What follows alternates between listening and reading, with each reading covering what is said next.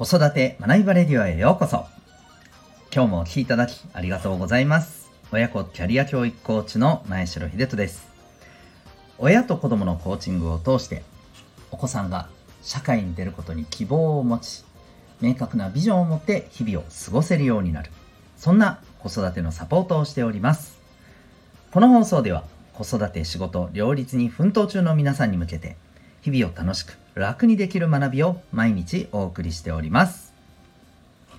今日は第728回でございます。わからないこと自体は問題じゃないというテーマでお送りしていきたいと思います。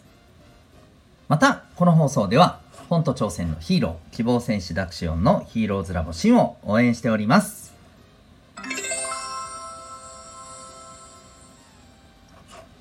それでは、えー、本題に行きたいと思います。えー、とですね、皆さんは、まあ、わからないっていうことに対して、どんなイメージをお持ちでしょうか？例えば、まあ、仕事をしてて、うん、どうすればいいかわからないとかですね。うん。あるいは、えー、まあ、自分自身の目指したいものがわからないとか、まあ、こういったことで、えーもちろん大人も子供もねあると思うんですよね。うん、でこの分からないっていうことに対して僕はですね正直そのそれ自体は問題じゃないなとむしろ分からないっていうことがある方が僕は望ましいとすら思っているんですよね。うんまあ、これについて今日はちょっとお話ししていきたいなと思います。えっと、先日ですね、えー、探究学習に関する、まあ、高校生の意識調査の結果を掲載した記事があったんですね。あの探究学習っていうのは言葉を聞いたことある方もね結構いらっしゃると思いますし内容もねご存知の方いらっしゃると思うんですけど、まあ、一般的にはですね課題というものをこう自主的に立てて、うん、でそれに対して、えー、実際どうなのかということを自分たちで主体的にまあ調べてえー、それについてさまざまな意見を交わして、えー、結論っていうのを見出していく。でまたそこから次の問いにというふうなね、まあ、そういうあのもう本当言葉通りですけど物事について深めて、えー、ねえ探求していく研究していくそんなあの内容の学習スタイルであるということなんですね。はい、で、え、まあ、実際にこれを今学校でこう取り入れてきているわけなんですけれどもそれについて、まあ、どのように感じているかというところですごく印象深い、はい、あの回答があったんですね。でどんな、まあ、回答かというとまずあの質問がですねこの探究の時間に対して、ま、どんな印象を持っているかと。うん、でそれに対してですね最も多かった答えがですねやる意味がわからないなんですよ。これがですね4割強あると。うん。ねやる意味がわからない。はい。でもねこれあの僕はめちゃくちゃわかるんですよ。だって自分で課題を立ててください。自分で問いを立ててくださいって言われてもこれ大人でもですねえ？えーとってなりますよね。うん。まあこれがですねあらかじめ枠が決められている中で問いを立てろだったらまだわかると思うんですよ。例えば、そうですよね、えーと、この部門における売り上げについて、えー、今あの今直面している課題は何だと思う？とかですね。もうここまで絞ればいややっぱりこう集客ですかね。とかね。いろいろ出てくるじゃないですか。うん、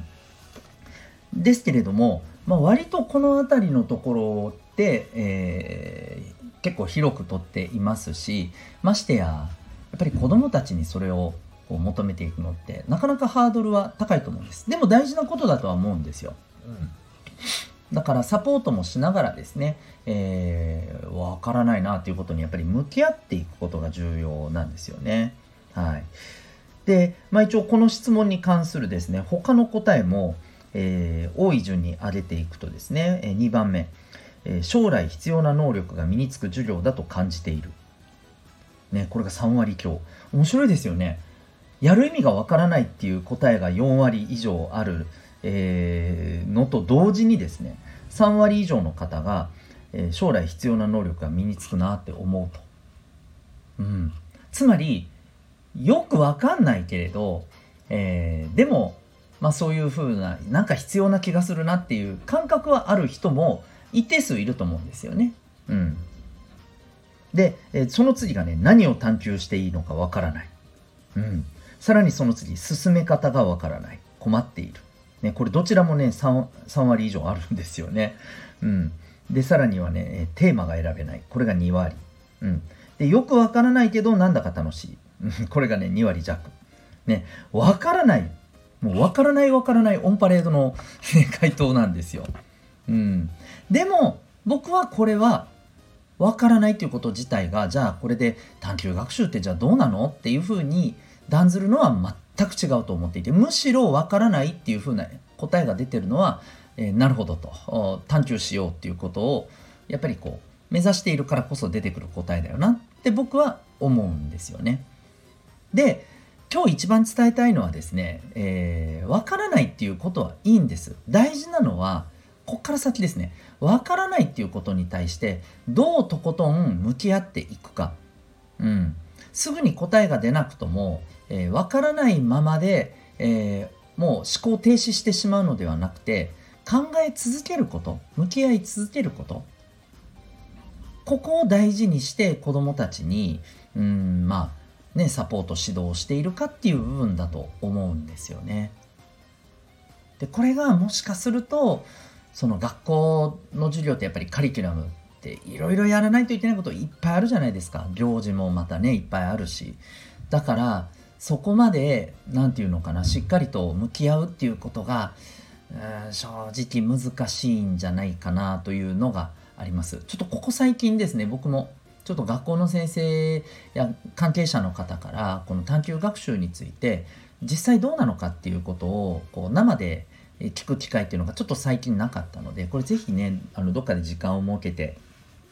え、お聞きしてまたそこで感じたことなどもですね、え、このチャンネルでシェアできたらいいなとは思っているんですが、え、この部分は僕は正直難しいんじゃないかなとこれはもうあの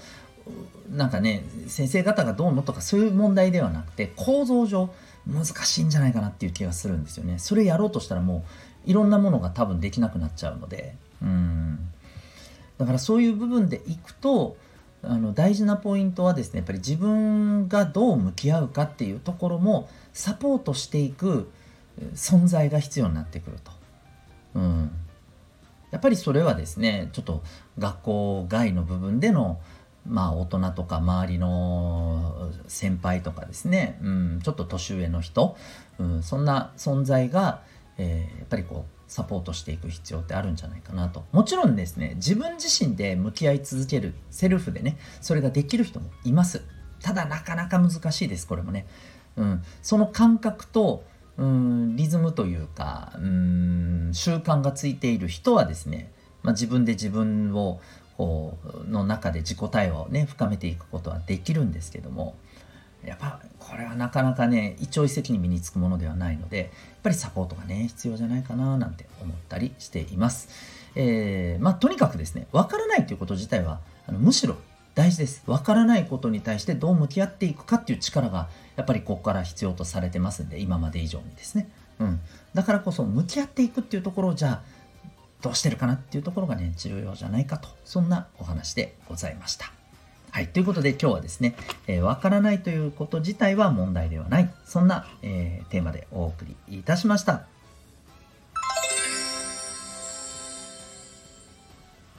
最後にお知らせでございます。えー、この向き合っていくっていうところですね、今日のお話にもあった、えー、ここの部分で必要なのが、そう、自分自身とこう対話を深めていくことなんですよ。うん。結局分からないことに向き合っていく考え続けるっていうのは、えー、自分でそれを継続していくつまり自分で自分に問いを立てそれに対して自分なりの答えを出し行動し、えー、結果から学び、えー、またそこからさらに、え次の行動につなげるということを、まあ、自ら生み出していく必要がある。それを生み出す、え元になっているアクションが、え自己対話自分との深い対話になります。でこれをですねやっぱり簡単に身につけることはできませんけども、えー、この姿勢をですね、えー、6ヶ月間のプログラムの中で、えー、サポートしていくえー、というものを私の方でやっております。これがですね、えー、B カラフルのコーチングサポートプログラムになります。えー、2種類ありまして、えー、思春期のお子さんがいらっしゃるところに対しては、お子さんと、えー、親御さんへのそれぞれのコーチングサポート。で、家庭内外からですね、お子さんが自分で、え、考え、行動し、え結果から学んで、え自己成長していくというマインドを育んでいくそんなサポートをしています。またもう一つはですね、え、未就学のお子さんがいらっしゃるところのママさんまたパパさんへのサポートになります。こちらはですねこの自己対話をこうしていくための下地の部分、え、これはもう本当に考える力とか、え、理解する力。また、えー、人とこう関わっていく、えー、コミュニケーション力の土台の部分ですね、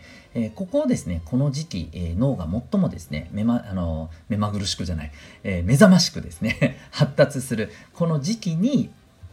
えー、どのような関わり方どのようなアプローチをしていくかそしてそれをですねお家で、えー、お手軽にできる方法っていうものを知っているとめちゃくちゃいいじゃないですか。はい、こういったところをですね、えー、学びながら、えー、ママさんまたパパさんが子育てと自分のキャリアを両立していくための、えー、ことを考えていく時間そんなサポートをしております。はい、どちらもですね今体験セッション実施中でございます。えオンラインでも、え受けることがなんとできます。もちろん対面でもできますけどね。なので、えー、他県からですね今実際受けられている方もいらっしゃいます。まあ、そんなですね、え他にはない、え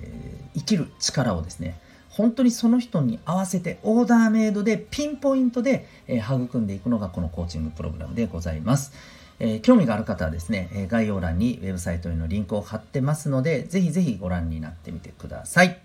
それでは最後までお聴きいただきありがとうございました。また次回の放送でお会いいたしましょう。学び大きい一日を